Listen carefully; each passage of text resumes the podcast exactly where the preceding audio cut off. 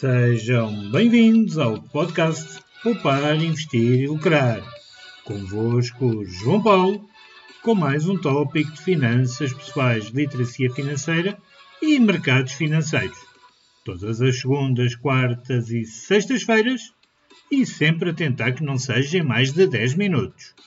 Vamos lá então começar. Bem, como já viste no título, hoje vou abrir aqui um bocadinho o coração e a alma para vocês também me conhecerem um pouco mais.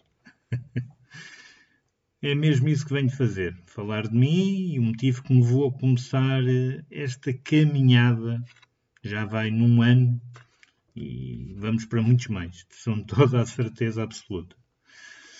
E o meu maior interesse neste projeto, sem dúvida alguma, é passar todo aquele conhecimento que fui e vou adquirindo todos os dias. Mas bem, eh, já chega de introdução, vamos lá então passar para a minha história nos mercados e fora deles. Eu trabalho desde o ano 2000 no setor financeiro, mais concretamente num banco, eh, mas como se costuma dizer na gíria, casa de ferreiro, espeto de pau. Lá está. Nunca tinha tido a potência para investir ou sequer poupar apesar de ser sempre o meu conselho aos clientes, mas eu não o fazia. As coisas foram andando e quando chegamos a 2014 tudo muda. Tudo muda porque tive uma situação profissional um, que foi muito grave e que me levou a reequacionar toda a minha vida, só para terem noção da gravidade da mesma. E só nessa altura, quando eu pus tudo em causa, é que vi simplesmente a forma como eu vivia. Chapa ganha, chapa gasta. Ou seja, poupanças zero e uma dívida em cartão de crédito muito, muito engraçada. Basicamente com viagens e compras online. Era assustador. Eu hoje ainda olho para isso e eu lembro muito bem do que me aconteceu, por isso não repito. Acho que nunca vou repetir esses erros novamente.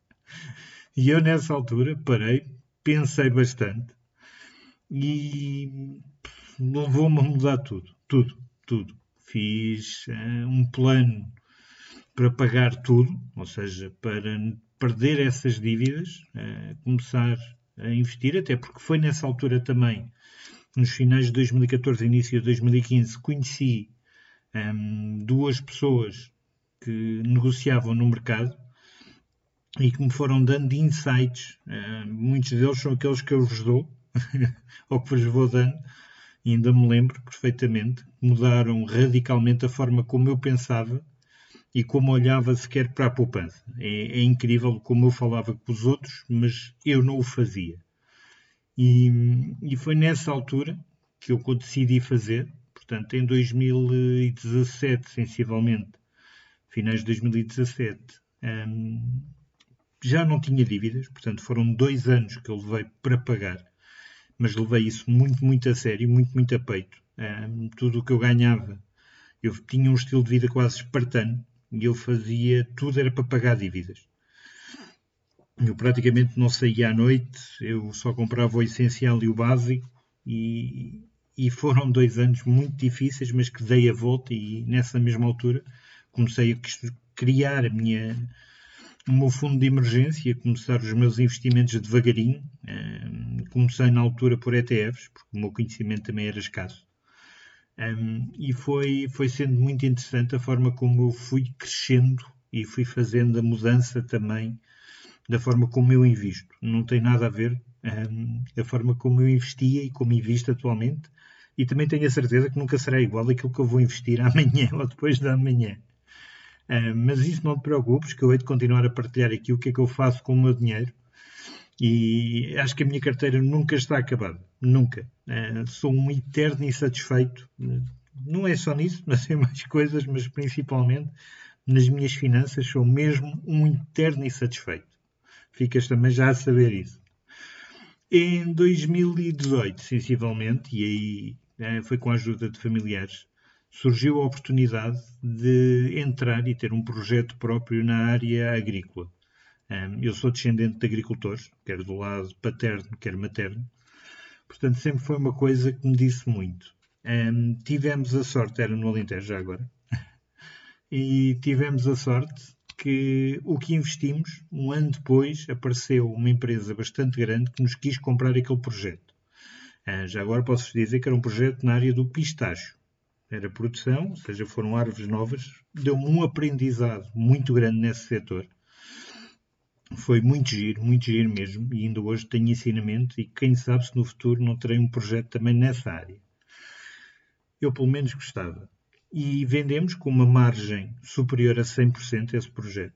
Um, ainda está a correr o acordo de confidencialidade, ficam a saber, até 2028. Portanto, até lá não posso dizer quem comprou. Mas, mas foi a minha primeira incursão no mundo dos negócios.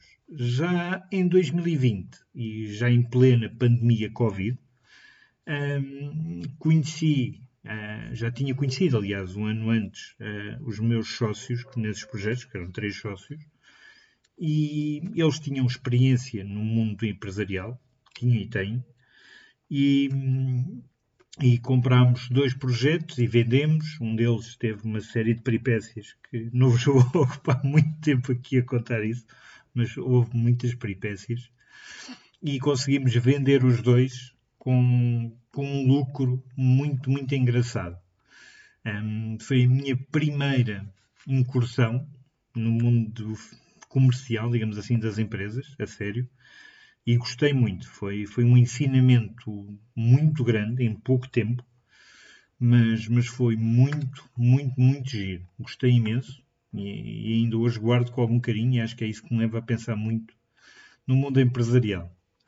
Atualmente um, faço, como tu sabes, e vou partilhando contigo, tenho algumas atividades no mercado financeiro e como te anunciei no dia 1, tenho uma parte da minha carteira que ainda não partilhei contigo, que é o que me permite alimentar em grande medida os meus investimentos, que ainda é secreto, mas no fim deste mês deixará de o ser, garantidamente.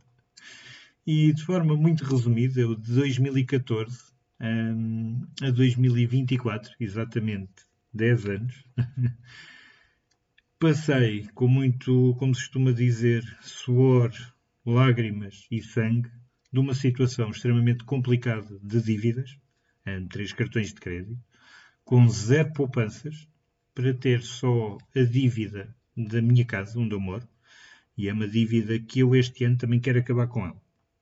É mais uma novidade que eu vos dou. Este ano quero pagar a minha casa na totalidade não quer ter qualquer endividamento. Um, e ainda fui fazendo, atualmente já não tenho, que já cedi, vendi ao meu sócio, essas participações que tinha em empresas.